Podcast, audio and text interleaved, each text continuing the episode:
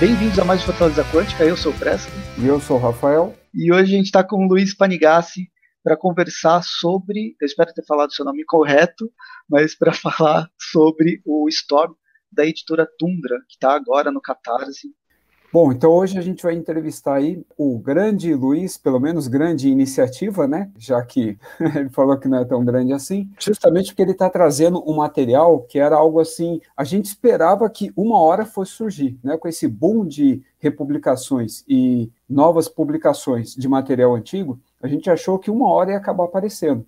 E esse é o material que eu tive contato, não quando ele foi lançado de cara, né? Eu, o que eu li é só o que a Abril publicou até hoje, só o material da Abril, mas não quando ela, ela tinha acabado de lançar, porque eu ainda, digamos que eu não tinha idade, né, para apreciar. Eu acredito que você também. Quando ela lançou, acho que a gente era muito novo, a gente até curtia pelos desenhos, né, por ser um material europeu diferenciado, mas a gente ainda não conseguia apreciar da maneira devida, né? A gente ainda estava muito na vibe de quadrinhos super-heróis. Então, na banca, aí eu folhava, achava legal, e era um material mais caro, então não tinha como eu consumir. Aí eu fui ler o material só no final dos anos 90, já com meus 18, 19 anos, em Gibiteca. Então foi assim que eu li todo ele. Eu cheguei até algumas edições que eu consegui em sebo, mas eu nunca cheguei a completar, mas eu cheguei a, bom, a ler todos publicados pela Abril, né, até, até onde ela conseguiu ir e tal. E a gente está falando aqui a respeito do Storm, que é a primeira publicação, espero que de muitas, né, da editora Tunda, é, encabeçada aqui, pelo menos nessa live, né, pelo Luiz. E a gente pode começar a falar, você que escolhe, Luiz, você quer falar mais a respeito, assim, da, das suas inspirações, né, das suas leituras, né, o que te levou aí atrás desse material, ou você quiser entrar já direto na editora e começar a falar sobre ela, fique à vontade em relação a isso, a ordem da pauta. Bom, primeiramente, boa noite, pessoal que está acompanhando a gente aí. Obrigado pelo convite aí, o Presto, o Rafael, de estar tá recebendo a gente. No caso, eu, né? É, a editora Tundra ela é formada por mim, mais o meu irmão. É, eu sou editor, é, tradutor, um pouco da arte também. E o meu irmão na parte de diagramação, é, letreiramento, de balões e tudo essa parte mais técnica, por assim dizer, né? É, bom, eu acho que prefiro começar do começo, né? Vamos de, desde a minha experiência com, com, com, os quadrinhos, como é que foi que eu comecei, né? E daí a gente vai desenvolvendo até o ponto que chegou na, na nossa empreitada aí, né? Então, tudo começou lá no longínquo ano de 1996, que foi quando eu comecei mesmo a, a ler o, os quadrinhos, que eu comecei a, a comprar algumas edições, né?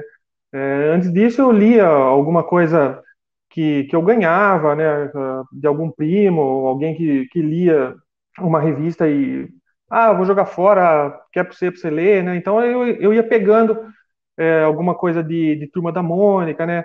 Alguns quadrinhos assim infantil, né? Na, na, linha mais infantil. E assim foi por muito tempo, bem, bem esporádico, não tinha intenção de colecionar nem nada, né? A gente lia, a gente se divertia, mas assim era descartável, né? Eu acho que isso foi no ano de 95, se eu não me engano. Lá em casa a gente ganhou uma, uma caixa cheia de, gibi que, que um primo meu é, já estava mais grandinho e falou que não, não queria mais, para não jogar fora deu pra gente lá em casa e eu com meus irmãos lá, nossa, aí tinha muita coisa Disney, sabe? Tinha principalmente Disney no meio, então aquilo ali foi foi aquilo ali que me pescou, sabe? Que até então Turma da Mônica até lia, mas não não era aquela coisa que me que me atraía tanto, sabe? Mas quando eu, quando eu peguei os quadrinhos da Disney ali, é, Tio Patinhas, então tinha aquela aquela parte mais aventuresca, né? Aquelas histórias do Karl Barks, né? Então, civilizações que eles iam, viajavam aquelas pelo mundo. Né? partes né? DuckTales, né, Luiz? É, DuckTales, isso. Então, aquilo ali, nossa, aquilo ali me pescou, sabe, de uma, de uma maneira, não teve mais jeito, né?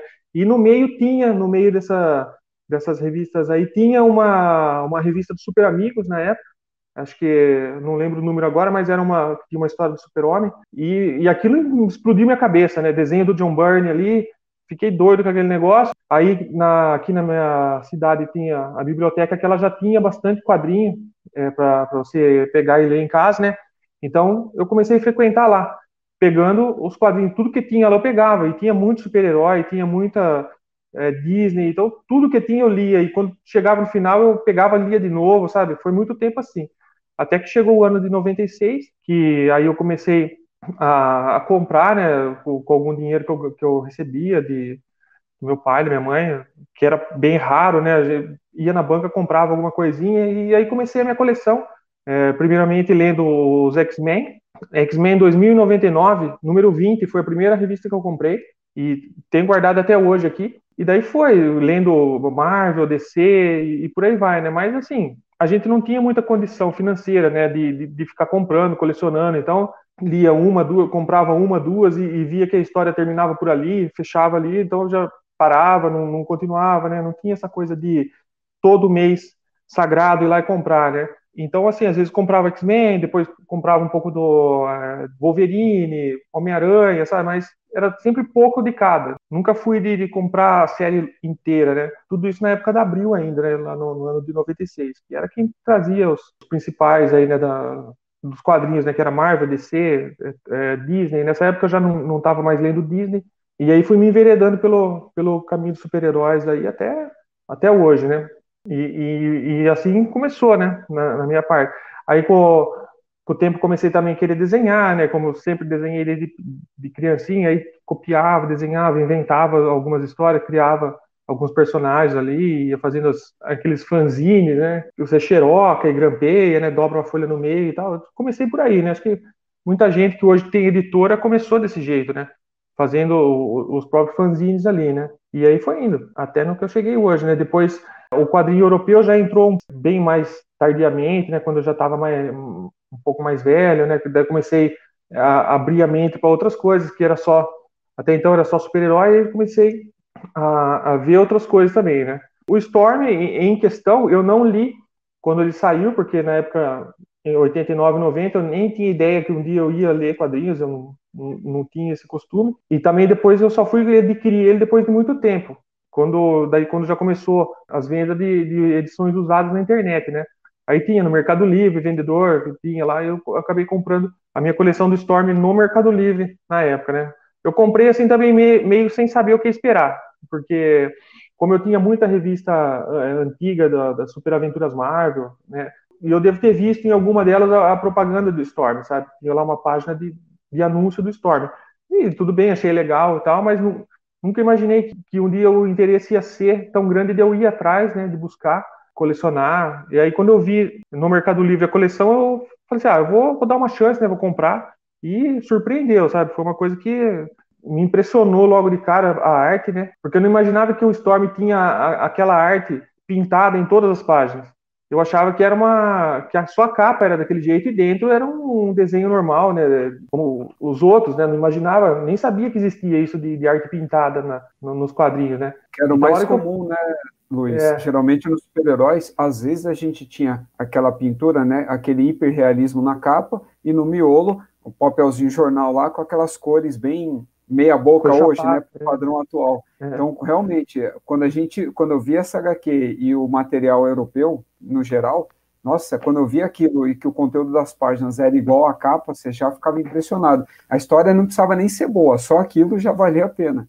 É, é porque acaba entrando quase como um artbook, né? Porque assim, cada, cada página, cada quadrinho dele é uma, uma arte em si, que você pode é, ampliar e fazer um pôster, pôr na parede, sabe? Então imagina só. E muito bem trabalhado, né? O, a, a construção. Não é só o, o realismo, né? Não é, ele não, não, só pintava coisa realista, mas ele criava muita coisa, né? É, até assim, depois, agora que a gente está ali no, trabalhando na edição, né? A gente tem acesso ao, aos materiais originais, né? A gente tem acesso, inclusive, às, às fichas técnicas e tal, né? Os extras. Então a gente vê como foi criado, né? O método de trabalho dele, sabe?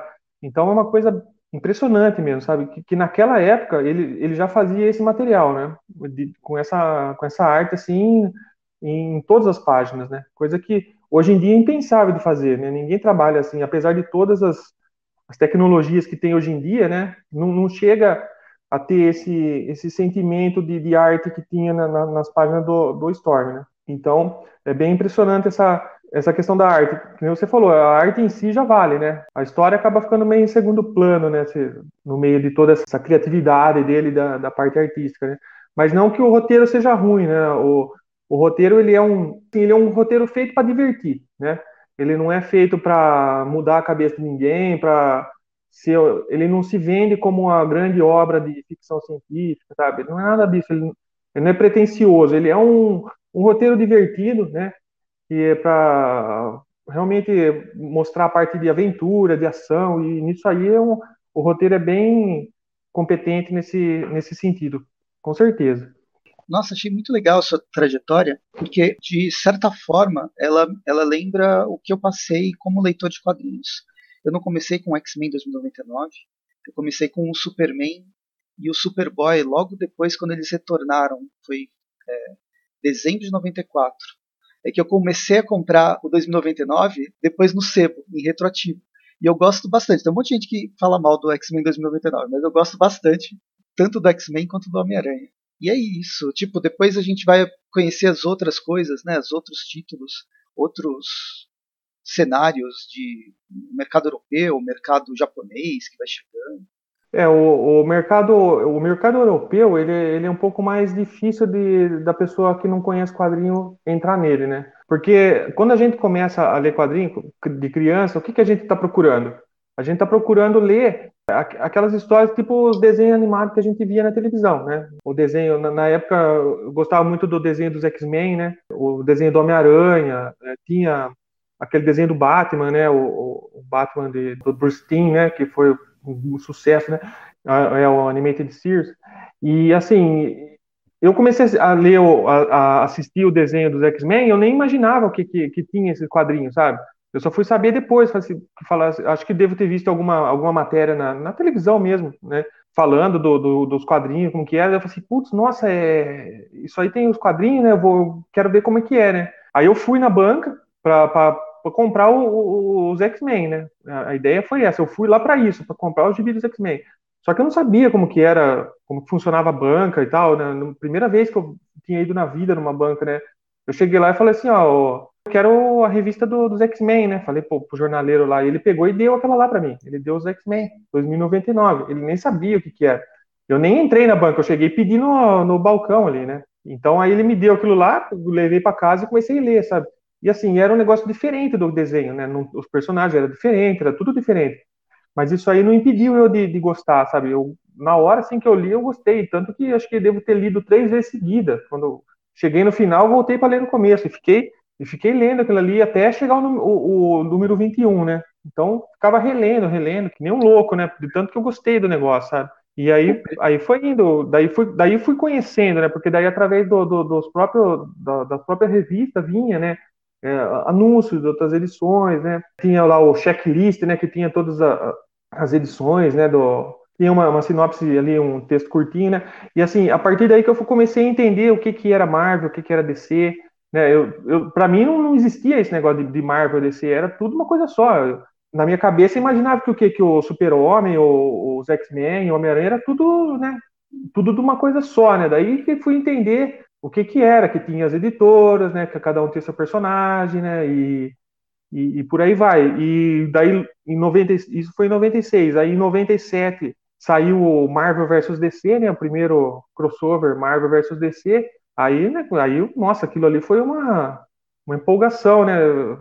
Deles lutando entre eles, né? Foi, foi incrível aquilo ali, né? Tirando a falta de qualidade, né, Luiz? Foi sensacional aquilo, né? A gente nem é, tinha esse critério de não, qualidade. Pela minha experiência com desenho, né, que eu sempre gostei de desenhar, desde, antes de escrever já desenhava, né, rabiscava e tal. Então eu sempre fui atraído mais pela parte da arte, né? Então eu lembro que eu sempre gostava muito do, do desenho, sabe? Então se, se, tinha algum, alguma história, algum, algum quadrinho que o desenho não estava ficando legal, eu, eu não eu já trocava, pegava um que, que eu achava que estava mais bem desenhado, né? E com o DC versus Marvel foi assim, ela tinha dois artistas, né? Um era o Dan, eh, era o Dan Jurgens, que era da DC, e tinha o Claudio Castellini, que fazia o, sur, o surfista prateado na Marvel na época. E assim, o, o Dan Jurgens eu gosto do, do desenho dele. Assim, acho que ele desenha bem, só que a arte final do Rubinstein, que foi quem fez a arte final para ele, estava muito ruim, sabe? Muito grosseira. É, agora, a, a, parte que era desenhada pelo Castellini, aquilo ali era, era incrível, sabe? Aquela arte, a arte dele ali me chamou, me chamou muita atenção, né? Quando eu relia e tal, desse verso Marvel, eu, só li as partes que ele desenhava, sabe? Porque por história por história, né, era tudo uma pataquada, né? A gente sabe que Ali o, o, roteiro era só um, um, adereço, né? Então eu lia só a parte que ele desenhava, porque sempre fui atraída pela parte é, artística da coisa, né? A lembrança que eu tenho, assim, ela é muito boa do, dos desenhos, eu nem lembro da parte ruim. Jungers aí, o, Jung, é. o Jungers aí, eu nem sei pronunciar ainda sobre o nome dele. Eu acho que é Jürgens, eu acho que é, é Jürgens que fala, só que na época... É, então, eu, eu, não né? sei, eu não sei a nacionalidade, nacionalidade dele e tal, né, para pronunciar correto, mas eu lembrava que, assim, o roteiro era todo dele e nada do desenho, né, essa é a lembrança que eu tenho.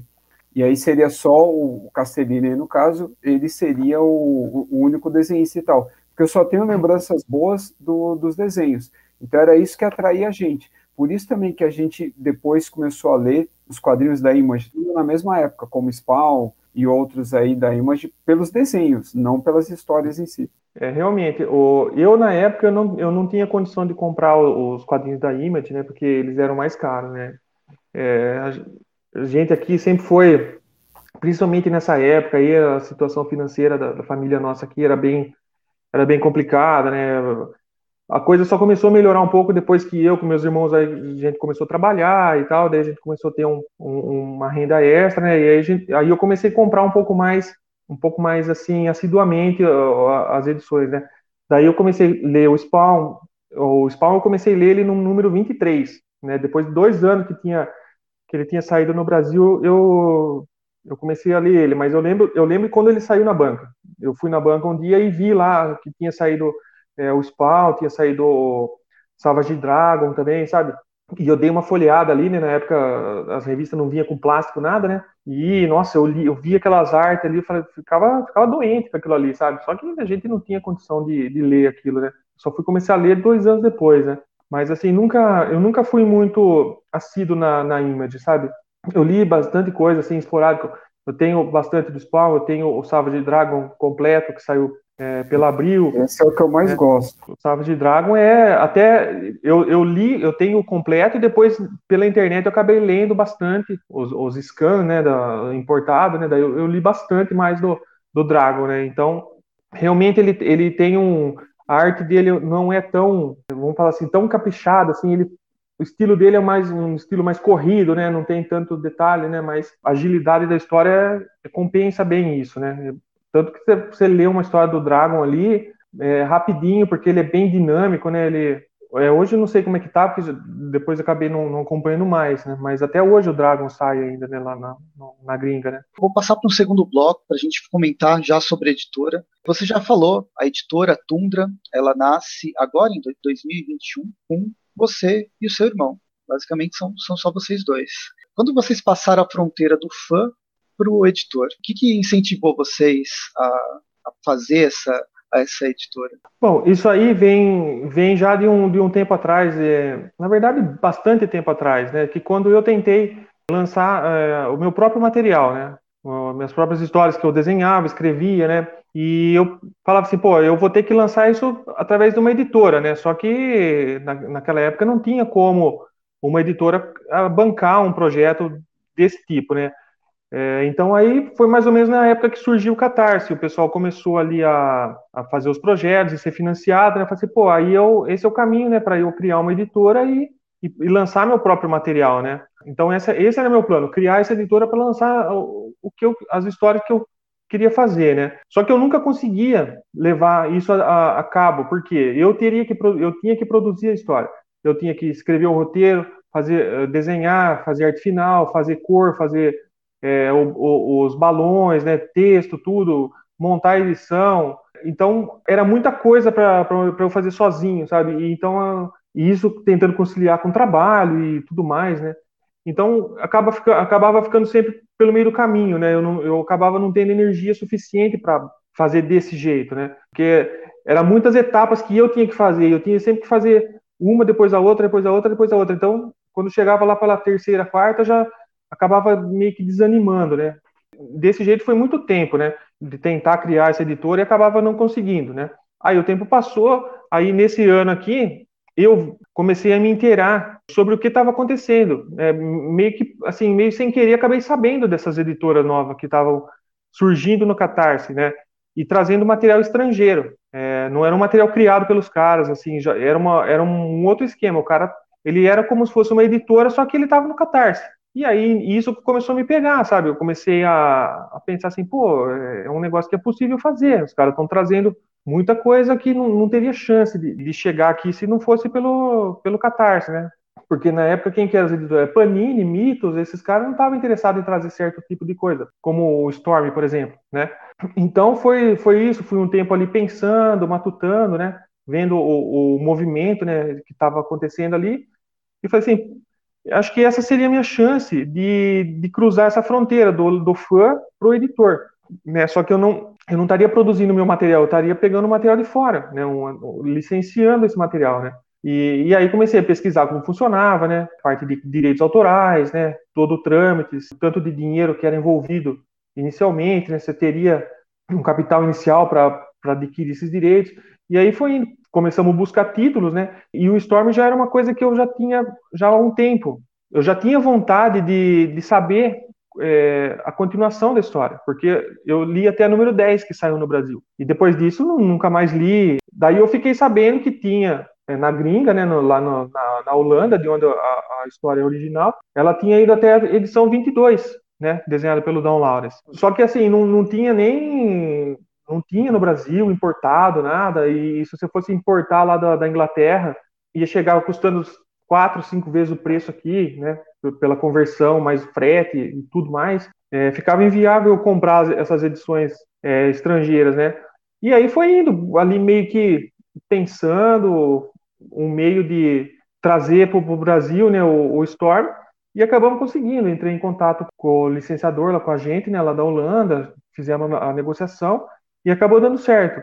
É, paralelo a isso, eu já estava com mais dois títulos tentando licenciar também, né? Como o Storm, a gente conseguiu primeiro, os outros ainda estão em negociação. Então, falei assim, ah, é agora. Assim, não posso, não posso abrir nada ainda, né? Porque seria imprudente, né? Falar de um negócio que eu não tenho certeza, né? Tanto que o Storm, eu só fui, eu só falei mesmo, soltei a, a nota lá que a gente ia publicar quando a gente já tinha o direito assegurado, né? Com a gente, né? Eu soltei alguns teaser lá, punha só o logo do Storm lá no, no Instagram, punha em breve, né, e tal, pondo algumas coisas assim, mas eu só falei mesmo que a gente ia publicar quando a gente fechou, né, o, o contrato, né, que a gente assinou o contrato, aí eu divulguei, comecei a divulgar, daí divulgamos o Catarse, né, e então é, foi esse o, o caminho que a gente seguiu, né, aí, assim, nessa fase antes de eu decidir que ia ser o Storm e tal, é, era só eu que estava que tava vendo isso, sabe?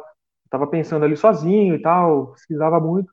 Quando eu falei assim, dá para fazer, o negócio seguro entre aspas, né? Mas é uma coisa que é, é, bem plausível de fazer. Aí eu convidei o meu irmão, que ele já tinha certo conhecimento na área do software, de, de edição, né? Eu, tô, eu, fiz a proposta para ele, né? Mostrei o projeto como que era e, e, daí ele acabou embarcando junto comigo, né? Na, na editora, né? Eu comecei sozinho e depois, a hora que chegou o momento que eu falei assim, agora eu preciso de alguém, né? Eu chamei ele, ele topou e a gente entrou nessa junto, né? E o meu irmão, ele era. Ele também era leitor de quadrinho, acompanhou o quadrinho muitos anos comigo, né? É, apesar que ele estava um pouco mais afastado ultimamente, né? Pelas questões dele lá. Mas aí agora voltou tudo, voltou tudo como o interesse dele cresceu de novo pela história, né? daí ele foi conhecer a fundo o personagem e, e daí a gente aí sim que a gente chegou no, na, na editora, na configuração que é hoje, né? Você foi falando todos os passos da construção da editora, de como você chegou. E aí eu já puxo uma pergunta que já tinha visto você falar em lives. Você desenha e você já tentou tirar da gaveta. Ela vai vir pela tundra? Você faz roteiro e desenho e um dia ela vai vir pela tundra? Vocês têm esse planejamento? Ou pelo menos o desejo? É, o, assim, deixa eu ser bem prudente no que eu vou falar para depois não, não ser cobrado muito, né? Mas assim, o desejo tem, né? Isso é uma coisa que eu que eu tenho esse desejo, mas de momento ele ele tá ele tá assim, vamos falar assim, segundo, terceiro plano, né? Porque a, a nossa, o nosso foco agora qual que é? É estabelecer a nossa editora, né? A gente precisa se estabelecer, a gente precisa é, ganhar confiança do mercado, né? Do, do, do mercado de leitores, né? O pessoal precisa conhecer nosso trabalho, ver que a gente faz bem feito, ver que a gente faz caprichado, que a gente tem qualidade gráfica, né, que a gente tem a, a qualidade editorial da coisa, né? Para depois a gente começar a, a, expandir, né? Então, é, inicialmente digo, em alguns, alguns anos, né, a gente vai ficar mais focado no, na parte de licenciar é, obras estrangeiras, né? Que são o Storm. O Storm vai ser dois anos que a gente vai ficar publicando, são seis volumes, né? Paralelo a isso, tem, e tentar encaixando outras, outras séries é, estrangeiras, né? Porque tem muito material que, que o pessoal pede, né? Na, na internet, pede nos, nos fóruns, pede no Instagram da, das editoras e tal. Então, a gente pode olhar é, primeiramente para esse, esse segmento, né, do pessoal que tem aí um desejo, e, e numa dessas a gente vai criando corpo, a gente vai criando é, o nosso portfólio, para daí no, no, no, futuro a gente começar a trazer o nosso próprio material, né? É, talvez eu não dê conta de, de, escrever e desenhar. Tem que, a gente tem que reconhecer que esse trabalho é um trabalho árduo é, de, de criar arte, sabe? Criar roteiro, um roteiro consistente, né? E, e fazer parte artística, tudo isso tem que ser muito, tem que ser muito bem feito. A gente sabe a dificuldade que é o artista nacional, né, de, de emplacar uma obra. Então, se não for a perfeição, acaba não, não, não virando nada, né? Um trabalho que acaba não rendendo, não, não dá frutos, né? Então, assim, o que eu posso dizer agora é que assim, a gente tem essa ideia, mas a gente não tem prazo para isso. A gente não tem prazo, a gente não tem ainda o meio que a gente vai fazer. Se eu vou desenhar, se eu vou escrever, ou se eu vou só passar a ideia para um, um, roteirista. Isso aí é, é muito cedo para falar ainda, né? Mas a gente tem essa ideia. Eu, principalmente, sempre, sempre quis ter a minha história publicada, né? É, e eu já lancei assim como fanzine, né? Que eu mesmo imprimia, ali grampeava, cortava e vendia ali pro, o pessoalzinho da rua ali, né? E tal. Mas era uma coisa bem assim limitada, né? Então isso é uma coisa do futuro mesmo, né? Eu não não vou falar que sim nem que não. A, a intenção é sim, mas teremos que aguardar os, o desenrolar das coisas, aí, né?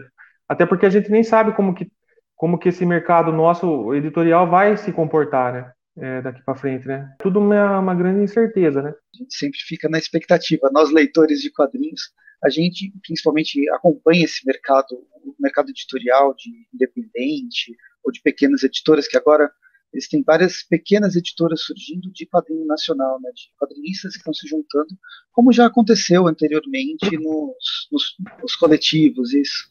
Eu lembro, eu lembro quando, mas é assim, eu, eu tentei até um, quando começou o Catarse, né, quando começou a ser viável o Catarse, fiz contato com alguns artistas e tal para a gente tentar lançar uma revista, né, tipo uma revista de, de coletânea, assim, né, mas a, acabou que não deu certo, porque é, é muito difícil, né, você trazer o pessoal, né, para trabalhar numa coisa que vai ser ali um negócio, como se diz, com bastante comprometimento, né, é, porque a maioria tem o seu emprego e tal, o cara não vai ter como ter um prazo de entrega, o cara vai fazer como dá, né, então eu também estava nessa, né, de assim, eu, eu, desenhava de fim de semana, de noite, às vezes não estava cansado, não tinha, então não tinha uma constância do trabalho, né? E isso não pode, né? Você tem que, tem que ser um emprego, né? Tem que ser um negócio que você vai, você vai começar a trabalhar às sete da manhã, largar às seis da tarde. Só que para isso você tem que conseguir vender sua arte, você tem que ter retorno, né? E, e isso é difícil você conseguir, né? É, principalmente no Brasil, né? Que, no, que a leitura no Brasil não é um hábito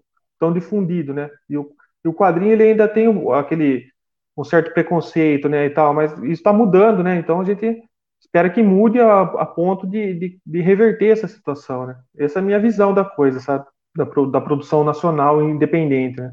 Você já falou isso em várias outras lives, mas eu acho uma história super legal. Por que Tundra e como vocês chegaram naquele, no logo? Da, da tundra, que é super bonitinha. Eu adoro laranja com preto. O animal que foi colocado também foi legal. Mas conta essa, um pouco dessa história. Isso eu já falei em outras lives, mas eu falo quantas vezes for necessário. Com quantas vezes alguém perguntar, eu sempre vou contar a mesma história, porque é, realmente foi, foi isso que aconteceu. Quando eu estava criando uma editora, né, lá no passado, para lançar o, o, os meus personagens, eu precisava criar um nome para essa editora, né?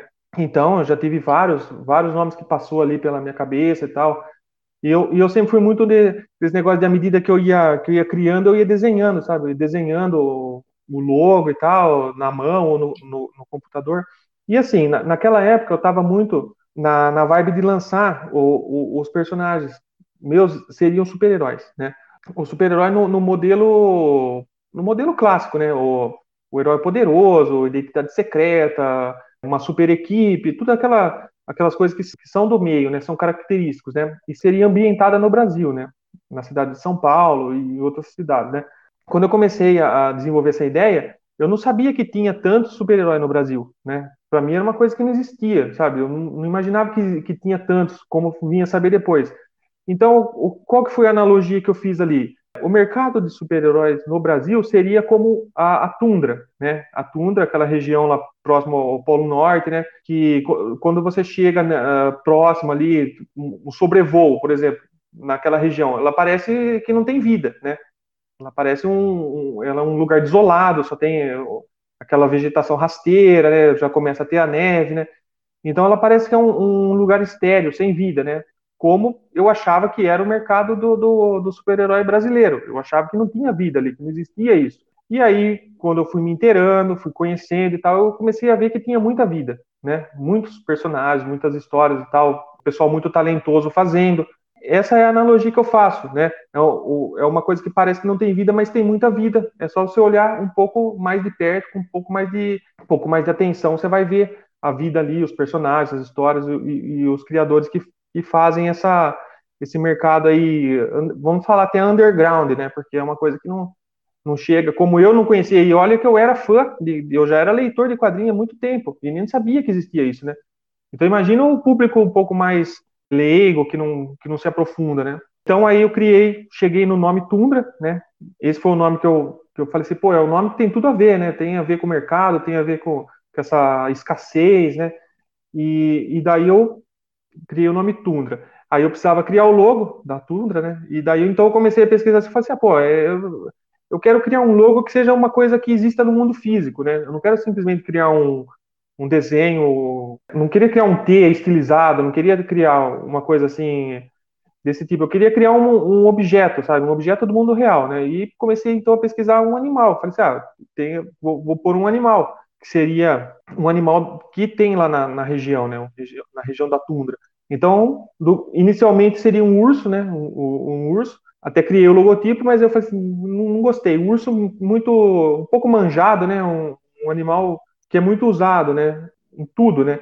Aí eu pesquisei mais um pouco, achei esse animal, que é o carneiro de que é um, um animal que um carneiro montanhês, né. Então ele é um animal muito resistente, ele, ele consegue subir é, aquelas escarpas rochosas e tal, né? É um animal incrível, né? Então gostei dele, gostei da cara dele e tal, criei esse, esse logo estilizado e chegou no formato que é hoje, né? Eu experimentei alguns formatos de cor, né, e tal, tentei o verde, tentei o azul e achei que o vermelho, o laranja e o preto casou bem, sabe?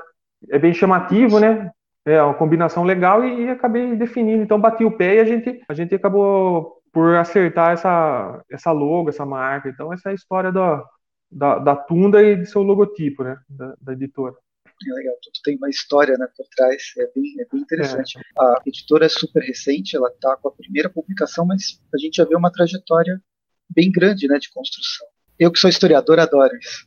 Não, e todo o embasamento poético e filosófico aí, da origem do nome, né, da, da ilustração e tal. Eu nem sabia que o bode, né, ele tinha esse nome, essa origem e tal, conhecia, né, visualmente e tal, falando, mas eu não sabia. Eu sei que ele é usado na, na região como animal de carga até e tal, né, justamente porque ele consegue subir é, grandes elevações, mas é interessante conhecer, né, as origens de alguma coisa, né, e de uma editora não é diferente. É, eu, eu acho que tudo tem uma história por trás, né, não é só chegar lá, fazer uma lista de nome e ir riscando, né, os que você não gostou e deixar só o que você gostou mais, sabe? Então, tem esse embasamento aí, né? Não que isso vá influenciar de alguma forma em qualquer coisa, mas eu gosto de, de ter sempre uma, uma coisa por trás, né, um background né, da, da coisa. Né? Acho que tudo, quando, quando a coisa é feita desse jeito, a pessoa que olha se interessa mais, sabe? E daí a pessoa vai saber é, por que, que chama tundra, né? A gente explica, a pessoa fala assim, nossa, teve todo esse trabalho, né? Você pensou pra caramba fazer, né? Que nem a gente, a gente fala, né? A, a DC Comics, né? Muita gente não sabe o que é DC, né? Por que DC? É, é, é, porque é depois de Cristo? Não, não é.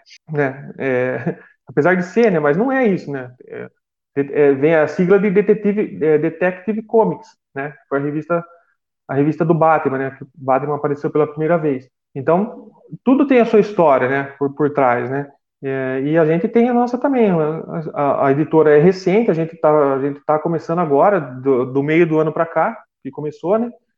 começou mesmo de fato né, a, a lançar um, título e, e, captar recurso, né, e, e, registrar a marca e tal, mas é uma coisa que já vem, o, o background vem de anos atrás, desde do, de que eu queria lançar alguma coisa, isso faz muito tempo já.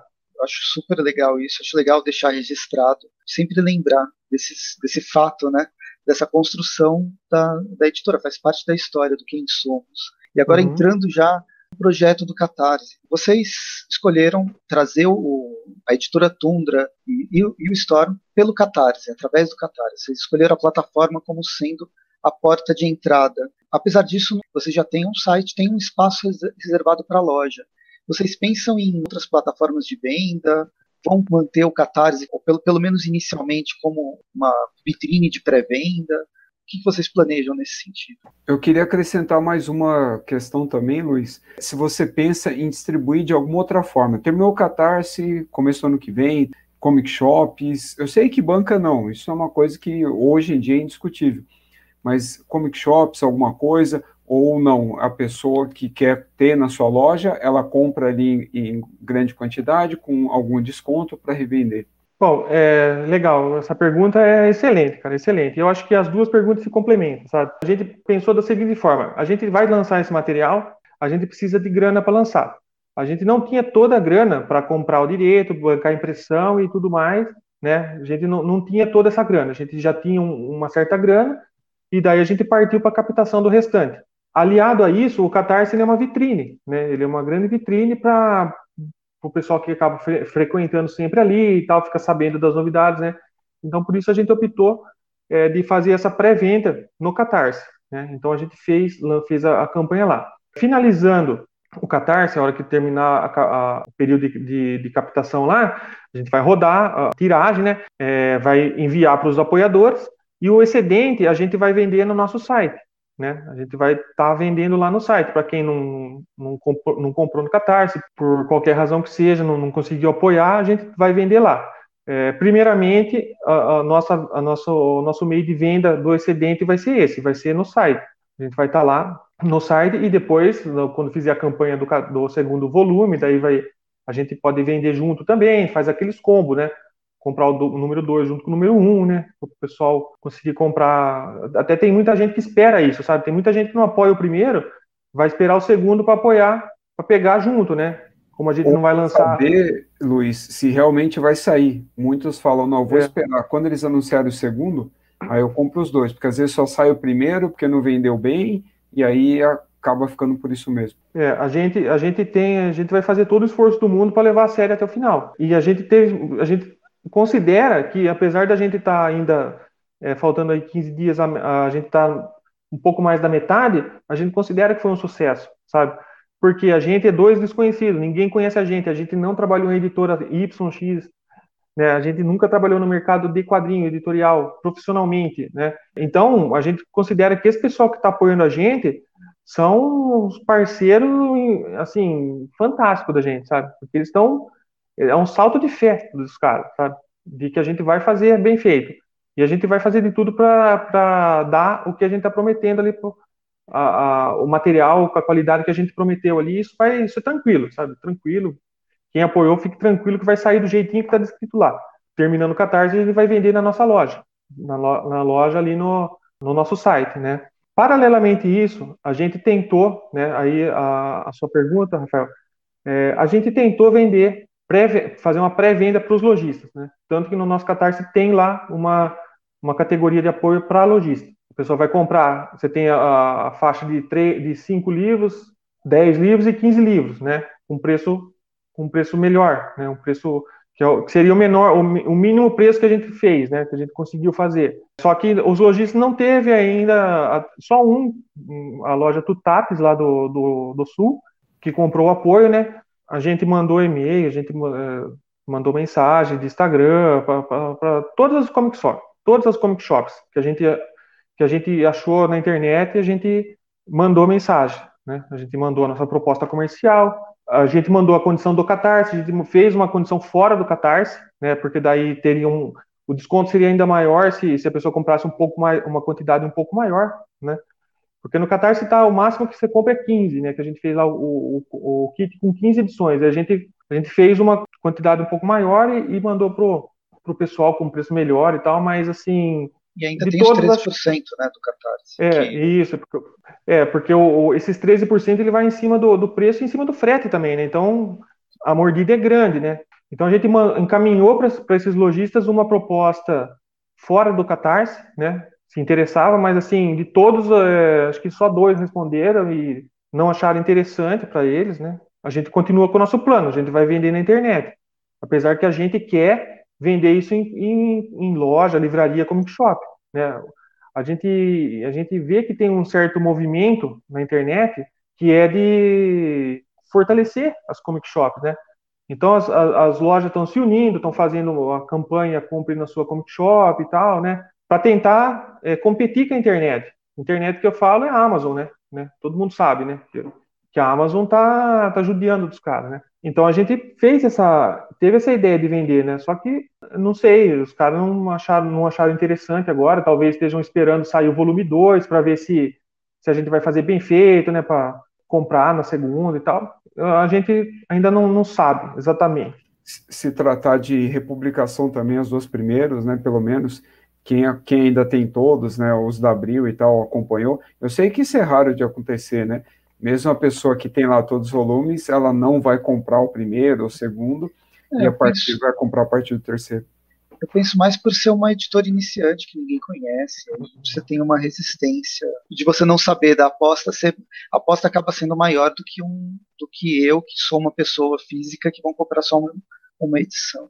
É, é assim, a gente, dá, a gente entende isso aí também, né? Tanto que a gente não, não fica forçando a barra com ninguém. A gente fez a nossa proposta, ó, a proposta está aqui, a melhor proposta que a gente pode fazer, a gente encaminhou. Se, se a loja tiver uma contraproposta, faça a contraproposta faça a contraproposta, a gente vai analisar e falar assim, ó, dá para a gente fazer ou então, olha, não dá para fazer. Porque também, também a, gente, a gente quer vender, mas a gente precisa ter uma condição, né, que a gente também não pode vender a qualquer preço, né, porque o negócio é caro. Você vê, é uma, uma edição, de, vai, vai ter 208 páginas, a gente fechou o número de páginas ontem. 208 páginas, papel couché 115 gramas, miolo costurado, não é miolo só colado, não é aquele que vai soltar a folha daqui 5 anos. É miolo costurado. Capa cartão 300. O formato dele 32 por 24, é um formato grande. Isso não pode ser, não pode sair barato, não tem como, né? A não ser que a gente tivesse uma tiragem gigantesca, mas a gente agora não tem como fazer uma tiragem gigantesca, né?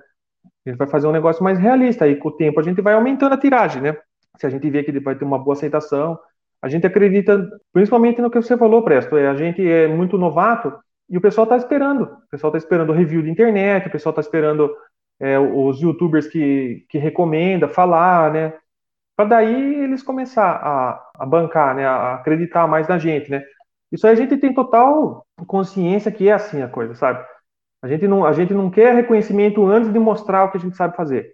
A gente não está pedindo nada disso. A gente, não, a gente só, só quer uma oportunidade, né? De, de mostrar o, o trabalho que a gente sabe fazer e eu acredito que se a pessoa não se surpreender, vai pelo menos suprir as, as expectativas, sabe? Eu acho que ninguém vai sair decepcionado dessa campanha aqui, tenho certeza. Dando continuidade nisso que você está falando, acho que encaixa essa uma pergunta que a gente até tinha, tinha conversado por alto antes. Vocês estão numa meta flexível, mas é uma meta bastante alta, 69 mil reais é a, a meta que vocês estipularam. É, eu sei que várias editoras fazem uma meta mais baixa, existem estratégias, não para enganar o leitor que vai comprar ou não vai comprar, mas tem estratégias diferentes. Por que escolher 69 mil e agora, junto com isso, né, ao mesmo tempo que é 69 mil, o valor unitário ele é bem baixo, se for ver pelo, pelo, pelo tratamento que vocês vão apresentar. As primeiras 72 horas era 55 reais, depois foi para 69 em comparação com outras editoras, está num preço muito acessível. E é tudo colorido, e tudo que você já falou do formato, tanto no tamanho quanto na qualidade que foi prometida. Como que vocês conseguiram chegar nesse preço? E por que 69 mil? Ou vocês fariam outro em outro formato? Como foi essa escolha? Ah, além disso, tem gente que não gosta muito dessas 72 horas mais barato. Quais foram as estratégias de preço que você possa falar desse para o Store? Bom, o preço a gente fez, a gente, a gente chegou nesse preço, é o preço de impressão, né? Todas as a gente tem tudo descrito lá, né? Assim, o que, como a gente vai gastar. Então, a gente tem direito autoral, a gente tem impressão, a gente tem o, a parte de, de produção, que é um revisor, né? Todas essas coisas. A gente fez o nosso cálculo e a gente chegou num valor, num valor X lá.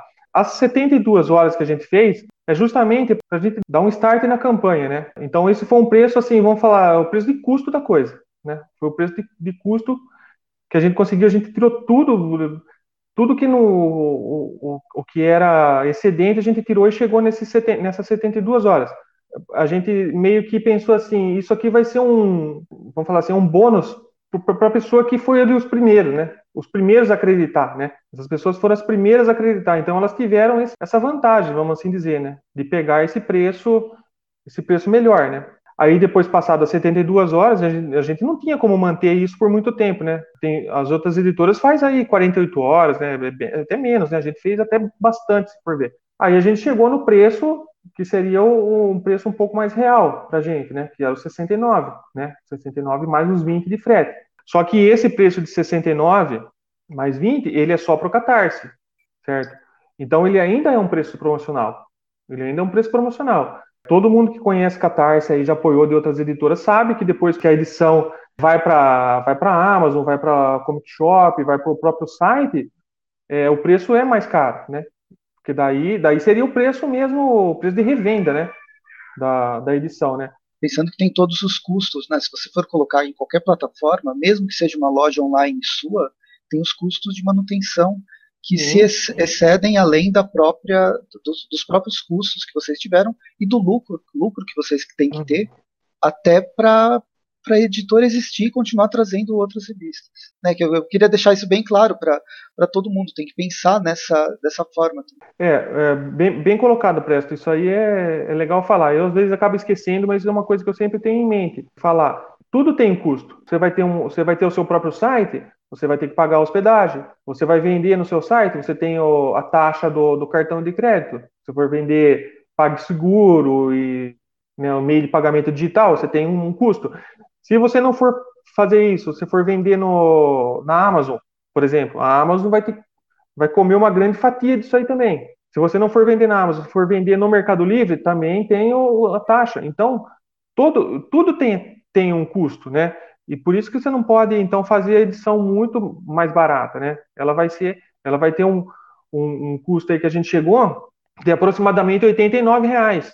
89 mais frete no site e em qualquer livraria que, que, que vai vender depois, né? Então, assim, é, se a pessoa está esperando para comprar depois, isso é uma coisa para a pessoa pensar, que depois ela vai pagar mais caro. Não, não, não tem jeito. Não, não tem jeito da gente vender só a 69 reais depois, né?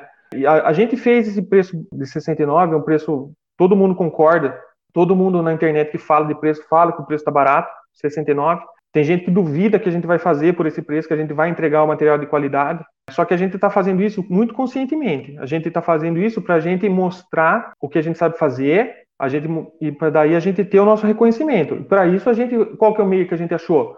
Fazer uma edição o mais acessível possível para mais, a gente sabe como que tá o preço. Todo mundo reclama do preço do quadrinho, fala assim, pô, o quadrinho antigamente era barato, a gente comprava com, com o troco da feira, né, com o troco do lanche, era barato. Então a gente, a gente quer vender o nosso quadrinho o mais acessivelmente possível. Para isso a gente fez esse preço. A gente abriu mão do nosso lucro, eu, eu do meu irmão. A gente está fazendo realmente para pagar os custos, né? É, a meta é alta porque se a gente conseguir chegar, beleza, é um, é um caixa a mais que a gente tem para lançar o número 2. Quanto mais a gente conseguir, mais tranquilo a gente vai ficar para lançar o número 2. Mas se a gente não conseguir chegar no, no 100% agora, a gente vai lançar o número 2 também. A gente não vai parar agora. A gente se comprometeu. É que eu, eu acho interessante pontuar é, justamente isso. A gente tem várias editoras estão utilizando o Catarse e elas têm várias estratégias de venda. Uma das estratégias é deixar a meta baixa, porque a meta baixa possibilita você atingir 100% rápido e aí o algoritmo do Catarse vai colocar essa, esse, essa venda, essa revista, seja lá o que for, lá nas primeiras vendas para chamar a atenção de todo mundo. Existe as 72 horas, 24, 48, várias, vários quadrinistas e editoras fazem isso para você abarcar, conseguir mais gente logo no início, porque você consegue também mexer com o algoritmo e fazer o, o Catarse falar, putz, essa campanha vale a pena investir. Se você não consegue atingir isso nos primeiros, nos primeiros dias, fica mais difícil na cauda longa de conseguir atingir. Então eu entendo essa, essa estratégia, mas eu acho legal também deixar claro qual foi o pensamento de vocês para fazer esse catarse, deixar claro também para todo mundo que está assistindo de como, como funciona. Eu acho interessante deixar, deixar essa, isso às claras, que muita gente acaba não, acaba não, não, não sabendo né, como funciona. Eu acho que tudo vai da, da, da, da, prática e da experiência, né? A gente, é o nosso primeiro catarse que a gente está fazendo. É, e a gente está indo até bem, pelos, pelos motivos que eu já falei anteriormente, né? Pode considerar até que é um sucesso, né? É lógico, tem certas coisas que se a gente tivesse tido mais tempo, a gente tivesse pesquisado mais a fundo, a gente teria feito é, um pouco diferente, né? Mas acabou, acabamos fazendo desse jeito, né? E, então, é realmente assim, né? A gente tem essa questão, é, o valor 69 mil, que é para bancar os custos de produção, é, o valor de 69 reais é um preço que a gente considerou mais justo agora para Catarse, e os 55 reais ali foi para angariar mais gente no começo, e a gente deu essa vantagem, esse bônus para quem acreditasse na gente em primeiro lugar, né? Então foi assim, essa foi a ideia nossa. Os próximos volumes, lá o volume 2 e os próximos títulos que vão ser lançados, vocês pensam em lançar assim com um preço mais acessível logo no início e depois ele crescer? A gente, a gente pensa, a gente só não sabe se vai manter esse preço, se vai ser 72 horas. Isso é uma coisa que a gente, finalizando esse catarse, aí a gente vai fazer o, o nosso, o nosso balanço, né? A gente vai sentar e vai falar assim: ah, isso funcionou, isso não funcionou, o que dá para melhorar a gente, é, eu acredito muito que a gente tem que o que deu certo mantém, o que não deu certo a gente muda. Isso é uma coisa que está claro para mim, né? É, mas, mas tudo leva a crer que vai ser assim, que a gente vai ter ali um período inicial um preço mais, mais vantajoso, né? Depois o preço vai ele vai até o final da campanha um preço maior e depois quando vai para o site ou para a livraria, daí seria o preço final de, é, de venda mesmo, que daí no caso agora do primeiro vai ser 89, né? pela edição que você está apresentando, ele tem semelhanças com algumas coisas da Mitos, por exemplo. Assim, uhum. pensando, uhum. pensando de cabeça, até pelo tipo de publicação. Mas eu tô, tô viajando, tentando fazer esses, traçar esses paralelos agora. Fora momento, que é... você atingindo né, algumas metas, aí no caso, ele fica a capa dura também e o valor continua o mesmo para quem está apoiando. É. Então. então tem todos então, esses, esses bônus, né, vamos dizer assim, que não vai encarecer, ele encarece a produção, mas não encarece o valor final do produto. É por isso que a, a meta de, do, da capa dura era uma meta alta, né? Porque a gente também não pode fazer uma coisa para depois falar assim, putz, é, faltou dinheiro, né? Daí, daí não dá. Então a meta da capa dura ela, ela é realmente uma meta alta para a gente poder fazer, é, entregar o, o, material com qualidade e a gente não quebrar no, no processo, né? Tem, a gente tem que pensar tudo isso aí. A gente tem que pensar o lado da acessibilidade. Quanto mais barato, mais pessoas vão ser, vão ser, vão ter a chance de comprar. Só que daí a gente tem que ver o custo, se esse preço barato vai vai pagar o custo e tal. Tudo isso é uma é uma grande matemática que a gente tem que fazer aqui na, quando a gente está criando o projeto, né? Mas a, a, a gente fez a, a, tá bem real, ou bem pé no chão o nosso cálculo aqui, vai dar, vai dar sim. Vamos sair dos temas mais espinhosos, vamos falar sobre o Store mesmo. Você já contou um pouco da sua experiência com o personagem. Eu nunca li o, o Storm. O Rafael, eu sei, sei que leu, depois ele comenta um pouco, mas para quem não conhece, o personagem ele é holandês, foi publicado aqui em 10 edições das, das 23, como Luiz já tinha comentado, né? 22, depois tem uma que é, é, é a zero, né? O que me fez comprar, a, apoiar a revista, foi que eu, eu, gosto de literatura pulp e ela me remeteu a uma literatura pulp misturada com a ficção científica da década de 50 e aí eu li que foi escrito nos anos, nos anos 80, né, final dos anos 70 início dos anos 80. Então tem uma mistura de um, de um tom de aventura espacial que me, me chamou muita atenção, e, sem contar os desenhos que são muito legais, são muito, são muito bonitos. Você compra pelos olhos a revista. Uhum. Mas, para quem não conhece, o que a gente pode encontrar em Storm? Como você define Storm? A definição que eu consegui ter para mim do Storm, ela é uma ficção científica misturada com espada e feitiçaria. É, a ficção científica tem aquela parte mais tecnológica de viagem espacial, tem a parte da, de batalhas espaciais, né, a parte da tecnologia.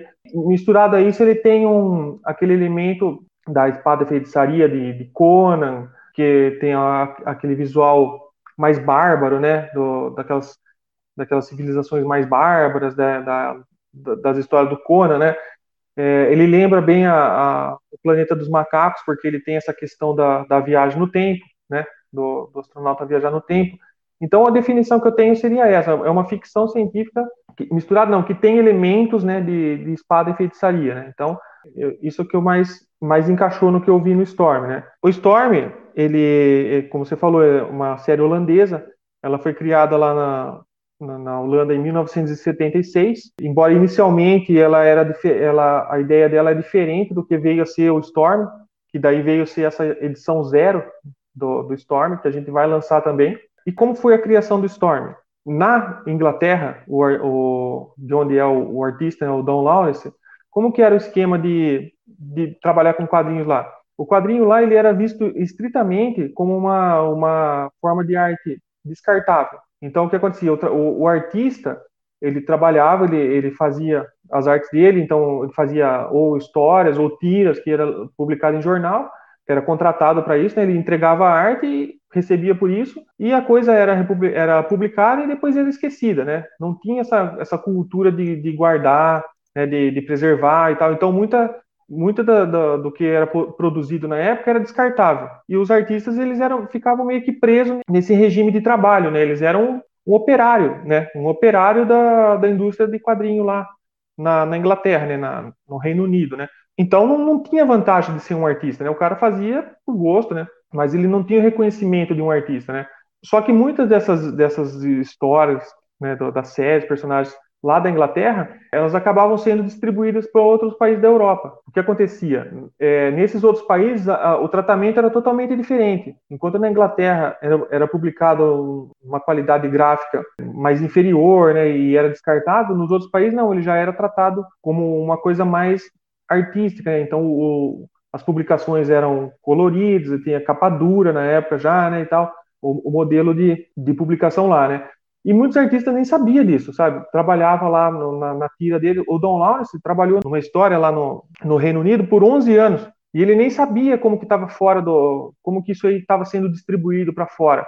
E ele não sabia, ele não ganhava nada mais por isso. Ele não ganhava um percentual em cima dessa, dessa arte dele que ele fazia, dessa, dessa série. E uma convenção de quadrinho que teve, que teve lá na, na Inglaterra, ele acabou ficando sabendo disso, que, a que, o, que o trabalho dele estava sendo distribuído na Europa inteira e era muito famoso, muito reconhecido e ele mesmo não tinha reconhecimento. Então, quando ele ficou sabendo disso, ele obviamente que foi foi atrás do, do, dos direitos dele, né? Ele tentou um, um aumento do, dos pagamentos dele e tal, tentou, tentou, buscou reconhecimento, só que ele não teve por parte da editora que publicava a história dele.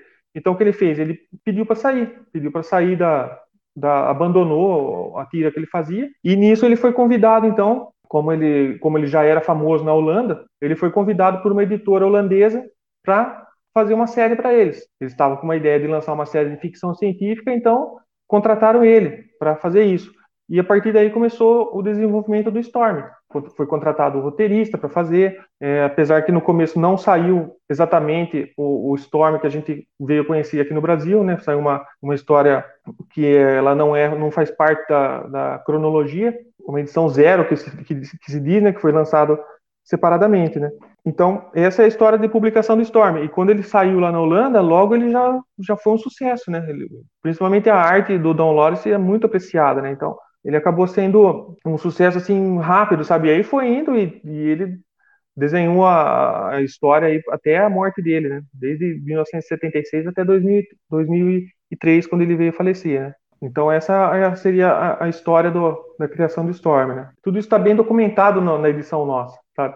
Que a gente vai ter um dossiê lá e tal. Então tudo isso que eu tô, que eu tô falando aqui, eu tô dando uma passada por cima da, da história, mas isso aí tá tem os extras lá da nossa edição que está bem documentado certinho lá. Tem, inclusive tem imagens e tal de, de bastidor, bem uma coisa bem bem caprichada mesmo. Cara, é, é, bem interessante, né? É, todo esse panorama, né, que o Luiz detalhou bem, e é interessante, na verdade, ele não detalhou, que ele só passou e vai estar detalhado, né, na HQ e tal. É interessante, só para contextualizar o que ele citou, essa questão de tratar os artistas, eu não sei se com pagamentos melhores, mas o que era produzido ser elevado, né, para um status de arte, foi começou a acontecer na França e na Bélgica, né, tanto que a gente conhece hoje como o eixo franco-belga e tal justamente porque na Inglaterra e países ali do próprio Reino Unido mesmo, publicava-se apenas ainda os quadrinhos de preto e branco e tal, justamente de uma maneira assim, entre aspas, né, mais descartável, como ele mesmo mencionou. O próprio Juiz Dredd e a 2000 AD, né, começou o Juiz Dredd no caso de 77, dessa mesma forma e tal, com quadrinho preto e branco, muito semelhante, né, ali na, na Inglaterra mesmo. Eu não vou comentar assim, apesar de já ter lido, né, como o Presto comentou e eu até falei no começo,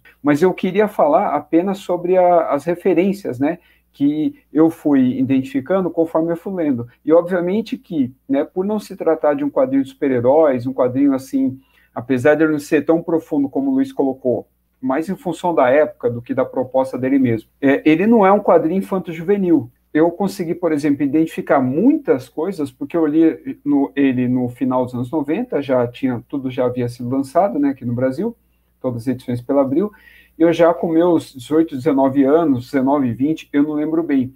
Então, o que, que, que deu para identificar legal? Inclusive, até uma forma do, de quem tiver interessado poder se situar, né, também de alguma forma. Ou a ligação, assim, direta que eu fiz foi com a literatura em primeiro lugar. Eu associei direto ao John Carter, né, ao A Princesa de Marte, né, que seria o título original.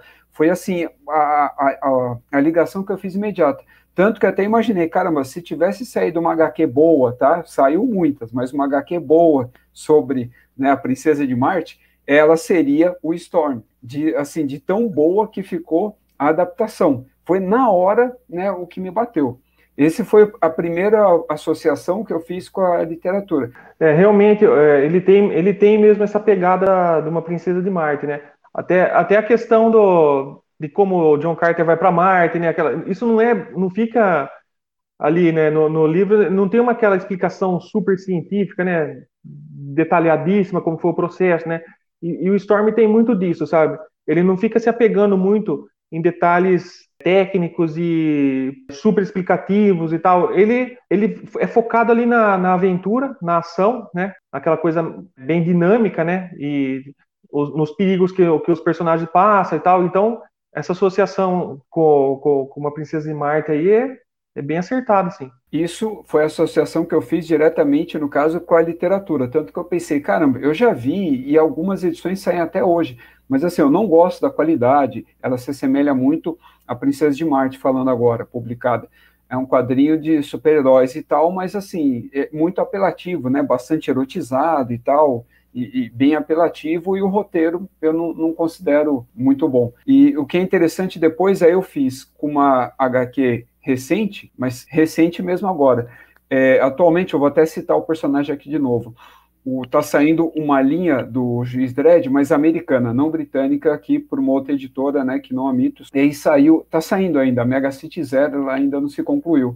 E aí o plot do Mega City Zero eu lembrei na hora que eu estava lendo Storm, porque ele, ele volta num tempo, ou ele vai para um tempo à frente, que a gente não tem como saber quando você está lendo Storm, principalmente no começo, se quando ele volta para a Terra, aquilo ali é um futuro da Terra, um passado da Terra, como você falou, remete muito à planeta dos macacos também. Então, quando eu estava lendo essa HQ do Juiz Dredd, eu remeti na hora ao Storm. Então, essa foi outra referência recente que eu peguei, mas que, para mim, né, serviu como de uma inspiração vinda né, desse Storm. As outras identificações que eu fiz era mais da cultura pop, é, no caso aí falando agora da televisão, dos desenhos que a gente assistia nos anos 80 e 90. Vieram uhum. muito depois do que de quando o Storm começou a ser publicado.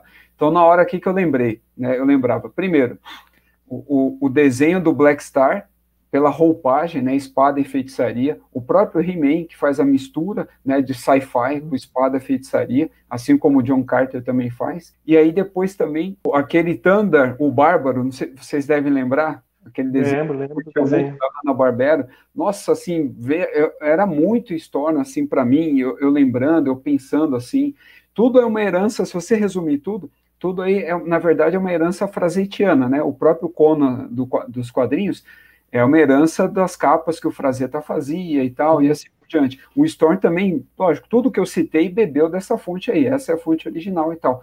Mas essas são as relações que eu consegui fazer lendo, né, lá no começo, com a associação ao John Carter, e depois, lembrando, e agora quadrinho que eu li recentemente esse ano, Juiz Dredd, eu falei, ó, oh, oh, nossa, na hora eu lembrei de Storm, falei, olha o Storm aqui.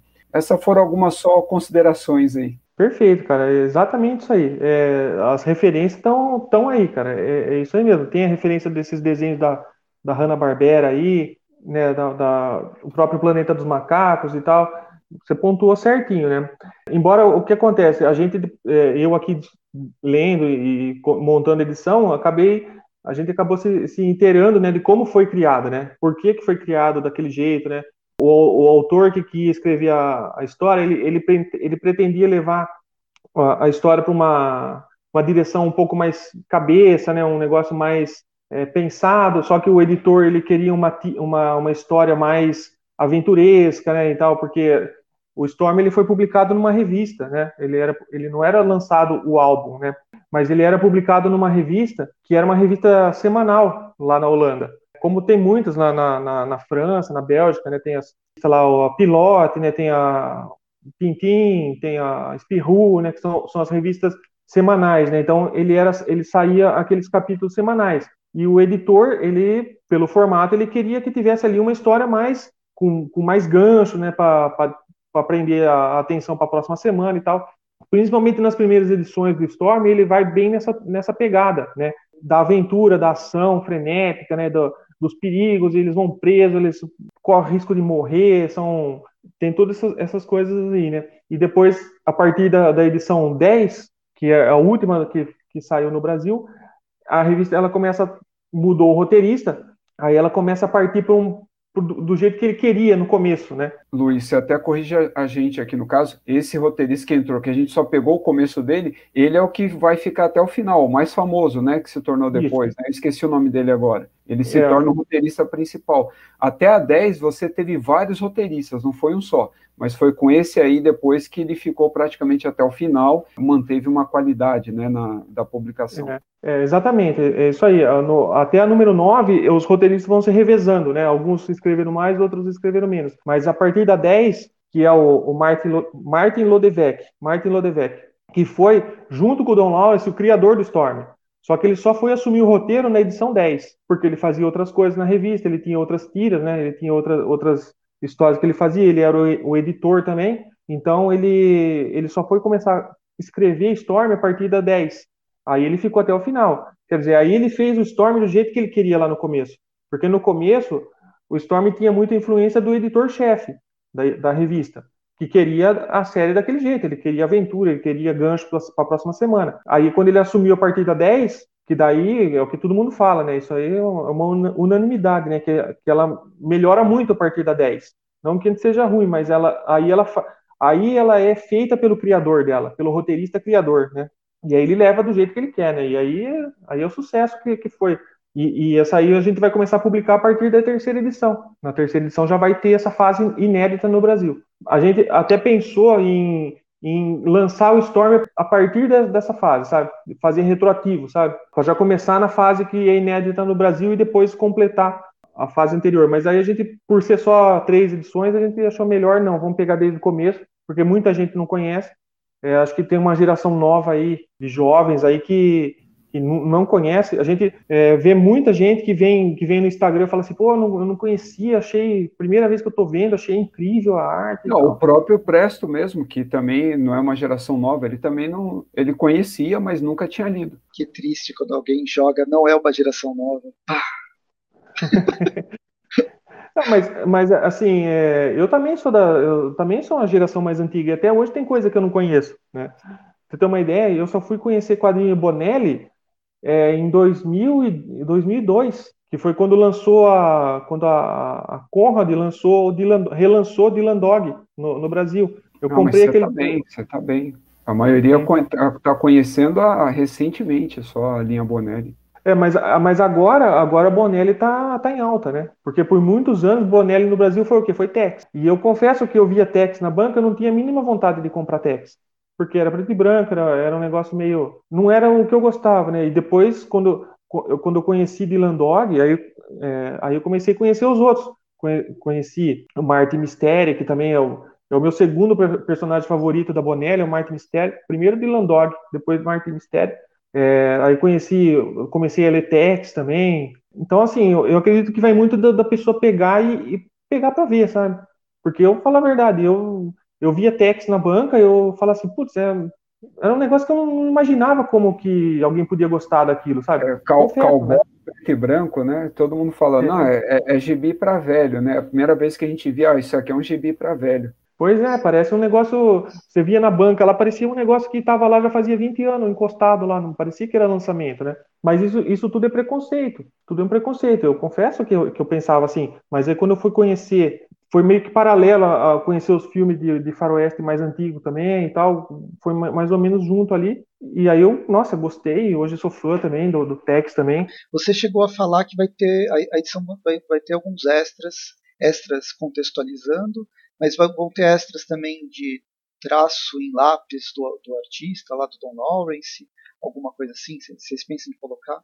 Isso, é, a gente está trabalhando diretamente com o material original, né? Do, tudo, tudo que eles mandaram para a gente, a gente está analisando a, a, as melhores artes para ser colocada, né? cabendo dentro dessas 208 páginas que a gente vai ter, né? Mas assim, vai ter, vai ter a história da criação, vai ter o, a, é um dossiê, né? Um dossiê sobre Storm, sobre a criação, né? É, nesse dossiê tem, tem artes, né? Artes originais, artes que não foram usadas na revista, ilustrações de pôster e tal. É, tem esboço também. É, a gente vai trazer as capas, as capas originais também, elas vão estar tá bem, assim, uma arte de, de, capa inteira, né? Bem, bem bonita, sem logo, sem nada, sabe? A arte, só a arte mesmo. Então, tipo uma, uma galeria de capas, né? E na, isso a gente está falando da primeira agora, né? Mas essas artes elas vão continuar vindo para a gente na, nas, na, nas próximas edições, né? E tudo o que a gente achar legal e, e que seja relevante a gente coloca também. A revista é dos anos 70 e 80, vocês tiveram que fazer alguma remasterização, tratamento, ou eles já têm uma publicação mais recente que já tem esse tratamento? Ah, legal, legal. Isso é o seguinte, a, a arte, ela vem, ela vem original, ela vem, ela foi escaneada da arte original. Não, ela não é uma, uma arte, ela não é um escaneamento de uma arte impressa já. Não é tipo assim, pegou a revista, escaneou e mandou pra gente. Não, é a arte original, né? Então, é uma arte assim que se a gente fosse imprimir ela no tamanho real, ela seria uma arte de 42 de 42 centímetros de altura é o tamanho original do, do desenho. Seria, seria possível imprimir nessa, nesse tamanho sem perder qualidade. É pouca coisa, muito pouca coisa que a gente está tendo que dar algum retoque, sabe? Na questão de, de ajeitar um, um, balão de fala que não ficou legal, então a gente, a gente dá uma ajeitada assim, mas na arte em si, casos pontuais que a gente que a gente está mexendo, que a gente está tendo que, não digo melhorar, apenas dar uma, uma ajustada na, na para a questão de diagramação. Mas não, a gente não precisou remasterizar nada, porque isso já veio com qualidade excelente, sabe? Você consegue ver a pincelada do, do da arte dele, sabe? Tão absurda que é a qualidade. Bom, para a gente poder imprimir nesse tamanho aí, você pode ver, né, que, não, que a arte é, excelente, né? E, e o, o, a arte, ela vem, ela vem limpa, né? Ela não vem com balão, ela não vem com, com onomatopeia, nada. Ela vem a arte limpa. A gente vai encaixando ali no melhor na, na melhor posição que tem. A gente notou que a, que a edição da Abril, ela, eu acho, se eu não me engano, ela não, ela foi pega de uma edição americana, né? Então ela, ela já veio com, com o texto, tudo lá, um balãozinho de texto. Então tem, tem alguns casos assim que a gente vê o, o, o, o balão de fala cobrindo a cabeça de um personagem, o balão de fala cobrindo uma, uma parte do cenário que seria interessante mostrar, sabe? Então a gente teve o cuidado disso, de, de reposicionar esse, esses balões de forma a, a arte ser, ser mais mostrada, sabe? De, de não ter perigo de, de esconder alguma parte interessante do, do cenário, né? Então, então a gente teve todo esse cuidado aí.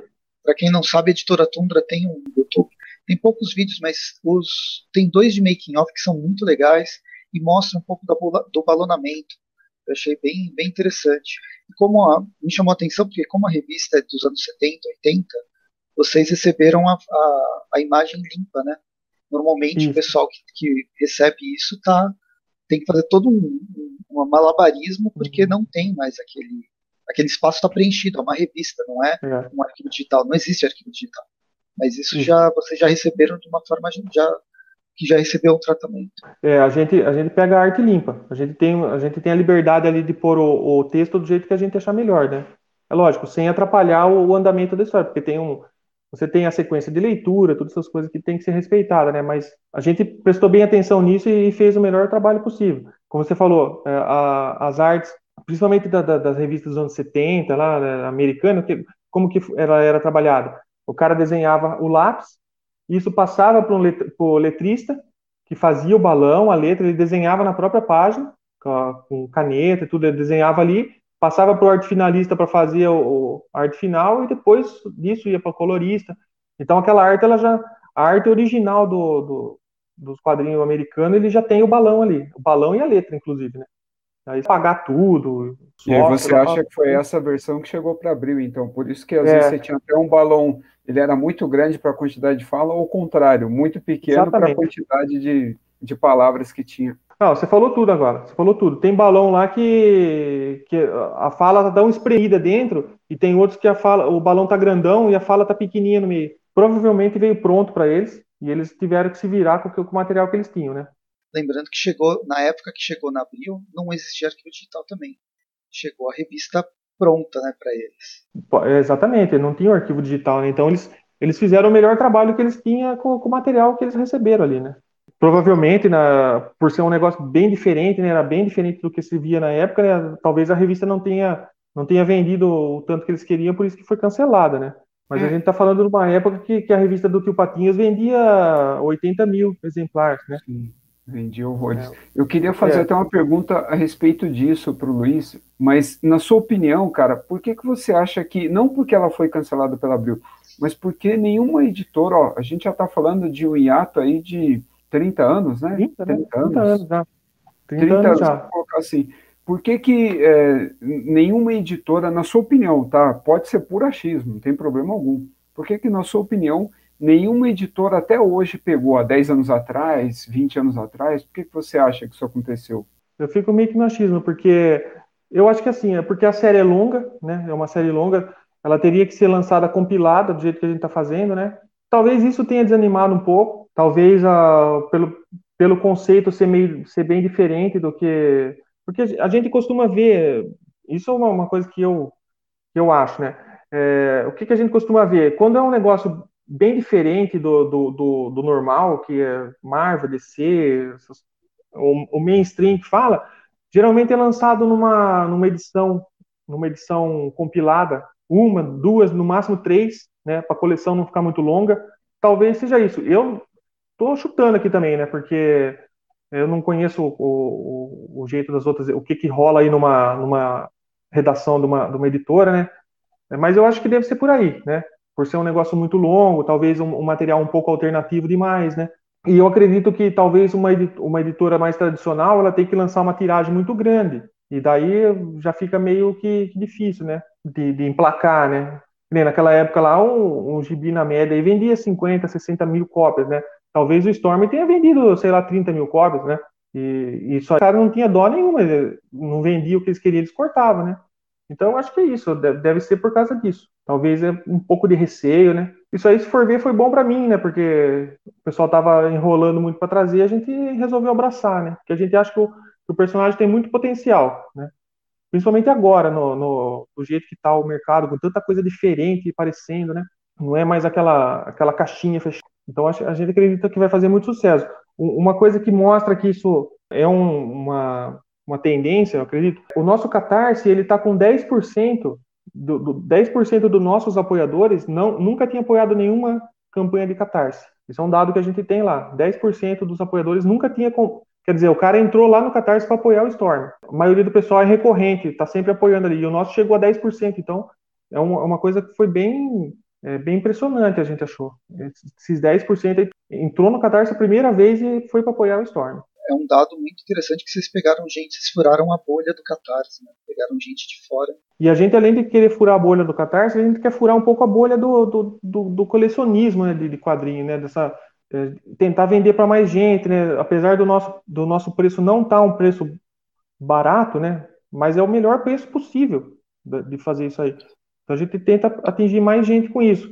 E a gente quer também atingir o público que lê livros, né? Que lê ficção científica e tal, gosta de filmes, né? Não fica só no, no quadrinho, né? Bem, o, o, Storm ele tem 23 edições, vocês vão publicar em, em, seis, em seis volumes, mas isso é com o Don Owens. Tem, tem, ele continua com outros, com outros desenhistas. Além disso, tem spin-offs. Eu tinha, depois que eu fui me tocar na, na pesquisa, a, a Amber é uma, uma das protagonistas praticamente, ela tem um spin-off e a editora VEC ela lançou pelo menos um volume que está na minha pilha imensa de leitura e está perdido no vórtice, que uhum. agora agora eu vou ler por causa do por sua culpa. Ah, eu queria saber. Desculpe, então vocês, desculpe. vocês pretendem trazer futuramente, dar continuidade além do Tom Lawrence para esse universo, até pegar esses outros títulos, essas outras histórias fora do, Storm? É, a gente, por enquanto, a gente não, não tem uma. A gente não tem uma decisão tomada quanto a isso. Né? A gente ainda está pensando, e isso a gente só vai ver mesmo quando for chegar ao final da, dessa série do Storm, né? Porque daí a gente vai ver como foi a aceitação do público, o que, que o pessoal está pedindo, se tem chance da gente continuar com a série, né? porque isso só o tempo vai dizer pra gente, né? Como é que vai ser a aceitação do público até lá. Mas se o pessoal tiver é, gostando e a gente vê que tem demanda, a gente tem como trazer sim. A gente tem como trazer esse material. Isso seria legal porque o que acontece? O, o, o Storm, depois da edição, da edição 22, né? Ele só, ele só foi publicado na Holanda. Ele não, não tem fora da Holanda. Então não tem nem em inglês. Se a pessoa quiser ler um, um scan na internet, ela vai ter que saber ler holandês, né? Então seria uma coisa interessante, mas a gente não tem decisão tomada é, nesse sentido agora. Vamos esperar mais um pouco, ver como é que vai ser a reação do público aí, né? As seis edições saíram é, esse ano uma e as próximas tem mais ou menos quando vocês pensam quantas por ano? É, a nossa previsão é, é esse ano sai uma, o ano que vem sai três e no próximo ano sai mais duas. Então, é, vamos ver se a gente vai conseguir manter esse cronograma, é, mas é um cronograma é, bem realista para gente, sabe? Então a gente completaria tudo em dois anos que já dá para encaminhar para o final. A gente fez uma trajetória bem, bem legal. E eu vou soltar uma pergunta que nunca ninguém consegue responder. É incrível. O Rafael já até sabe o que, que é. Que é se você pudesse publicar qualquer título. Eu não estou perguntando o que você já está procurando, mas qualquer título que até já tenha sido publicado, de editoras que já estão já aí. Você tem, tem alguma coisa que você gostaria? Você, a, a, editora Tundra está lançando essa, essa revista, mesmo que já tenha saído ontem pra, pela Panini, não importa. Tem algum título que você gostaria? Já avisa que não vale, não vale ser Dylan Dog, não vale ser Ken Parker e também não vale ser Zagor, porque essas aí, ah, muita editora sonha, muito editor como você, sonha em lançar essas edições, trabalhar com Zagor, Tex ou Ken Parker. Eu, e Dylan Dog, porque você já mostrou bastante interesse. Mas tô brincando, pode falar qual você quiser. Não, assim, é... ninguém nunca respondeu isso, é verdade? É, é, porque todo, não sei, todo mundo teve várias perguntas, várias respostas que foram no, no, no tipo, ah, eu gosto daquilo que eu estou publicando agora. É uma saída bem fácil. Eu, quem estiver ouvindo essa live que já foi entrevistado, já vai puxão de orelha. assim, a gente está falando hipoteticamente, né? Sim. Assim. Porque eu sei que tem, é, se tem alguma coisa sendo alguma, alguma coisa sendo negociada, está em negociação. É, é, ainda mais o número de, de editoras crescendo, a gente sabe que existe, no fim, editoras comendo editoras querendo pegar títulos que estão sendo anunciados, mas não foram comprados. Ou mesmo as próprias licenciantes, tem algumas que ah, tem, tem muito interesse, vamos jogar um leilão, e aí acaba uma puxando o tapete da outra. Às vezes nem, nem de propósito às vezes é a própria licenciante que promove isso. Então, não precisa falar o que você está em negociação, porque ainda não, não é certo. Mas um sonho. O que eu gostaria de, de lançar, se eu tivesse a né, know-how e a chance e tudo, é, não tem outro, é Tintim. Tintim seria o, vamos falar assim, seria o santo graal da, da editora nossa, né? Se a gente conseguisse lançar. Mas isso é a gente sabe que é bem difícil, né? Agora, fora Tintin, eu gostaria, eu gostaria muito de publicar, de republicar o Ronin, do Frank Miller. O, o Ronin ele ainda acaba sendo republicado por uma questão né, também contratual e tal, com a, com a DC, acho que a cada cinco anos, menos de dez anos, né? Agora o Tintin já é mais difícil. Você tem aquelas edições que a Companhia das Letras lança, lança, aí depois tem alguma outra edição. É igual Asterix também.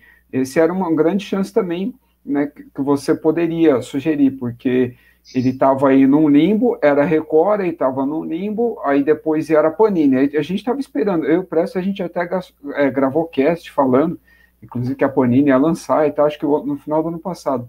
E aí agora ela abriu mão, não vai mais, e aí voltou para as mãos da Record e tal, e ela continuou do número onde ela havia parado, que se eu não me engano, foi a edição 39, sai agora, algo do tipo. Não, não é um sonho impossível, não, é questão do Tintim, viu? Já, Bom, já é... tinha visto. É assim. Eu quero ver o preço, esse, né? O essa, essa é a resposta. Essa é a resposta que eu tenho para sua pergunta aí, né? Esse seria o nosso santo grau, né? Lançar Tintim.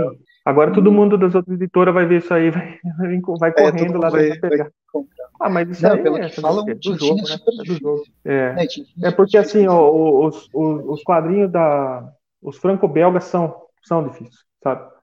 Eles são, eles são muito mais exigentes, eles exigem uma pá de coisa, eles exigem tiragem mínima, eles exigem. Nossa, é. Bom, é, o, é a cultura dos caras, sabe? É a cultura dos caras isso aí. É um negócio que é cultural deles, né? Eles estão vendendo a cultura deles, então eles querem garantir que vai sair com qualidade, que vai sair é, até o fim, enfim, né? Então é o jeito deles, né? Por isso que é difícil, né? O franco-belga é difícil. Por isso que a gente não vê muito no Brasil, né? A gente vê, vê pouco, né? E beleza, eu gostei muito da conversa, mas Luiz, muito obrigado. E bem, vamos torcer para a Storm ser um sucesso. Ele já é. A gente fala que não atingiu a meta lá, mas poxa, você conseguiu é, quase 40 mil reais já, ainda tem mais duas, ainda tem mais 15 dias para terminar, de acordo com, esse, com essa live, né, mais 14 dias, termina no dia 30 do 9, e tem tempo ainda. A questão lá da curva vai, vai ter uma, uma ascensão agora no final, sempre tem essa, essa ascensão. E obrigado por ter aceitado o convite, foi super legal. E onde a gente pode te encontrar e dê suas palavras finais. Bom, pessoal, eu que agradeço pela, pela oportunidade. O Presto chamou eu no, no, no, Instagram lá, propôs isso aqui, eu topei na hora. Falei assim, pô, o que a gente mais quer é conversar com, com o máximo de, de pessoas possível para mostrar nosso trabalho, tirar dúvidas, né, apresentar para quem não conhece ainda. Então, muito obrigado pelo, pela oportunidade aí. Vocês podem me encontrar lá no, no Instagram, Editora Tundra. É, a gente tem o, no, o, nosso site também, que é www.editoratundra.com.br e tem também no Facebook. É só procurar, procurar lá Editora Tundra, a gente está lá. É, se tiver alguma mensagem, manda lá, manda no direct, a gente responde. Né? A gente está sempre atendendo o pessoal aí. E, e, é isso aí, né? Quero mais uma vez salientar aqui a, a importância de, de, apoiar esse Catarse, enquanto o projeto ainda está no Catarse, para pregar o preço mais acessível, né? Que depois o preço vai subir, isso não tem jeito. Então, aproveitem, né? Que o preço está legal, está bem vantajoso e vocês não vão se arrepender. Vai sair com qualidade que a gente está prometendo e vai surpreender muito quem ainda estava com uma pontinha de dúvida aí do, da, da qualidade do nosso trabalho. É isso aí. Eu sou o Rafael, estou sempre aqui no canal do, do Presto, né? E vocês podem me encontrar também né, no meu canal, mas apesar que ultimamente eu estou mais no canal do Presto aqui com ele do que no meu próprio e tal, e no Fortaleza Quântica, que a gente apresenta aí pelo menos quinzenalmente, e a gente vai convidar o Luiz para voltar outras vezes, tranquilamente, não só para falar dos lançamentos da editora, mas para falar de quadrinho mesmo, que é o que a gente gosta. Valeu todo mundo. Me sigam nas, na, no arroba onde eu falo sobre filmes e séries todos os dias. Tem resenhas novas tem o, o Fortaleza Quântica, e para quem está no canal, tem o link da Amazon, qualquer compra no link da Amazon ajuda muito o canal. Mas, como eu sempre falo, nesse caso, hoje em específico, a gente está falando sobre o Storm. O Storm está no Catarse, não está na Amazon. Vão pro, vão pro, pro Storm, que é, bem, a gente precisa que essa, essa meta ela, ela seja atingida, não porque não vai sair se não for atingida, mas porque acredito que quanto mais próximo chegar do valor total, de todo o valor de produção da obra, isso agiliza para eles trazerem o número 2, o número 3 e assim por diante, e outras obras que vão vir pela frente e que o Luiz não quer falar para gente. Eu fiquei com água na boca pensando no que vai ser. Mas valeu todo mundo, a gente se vê no próximo episódio e até mais.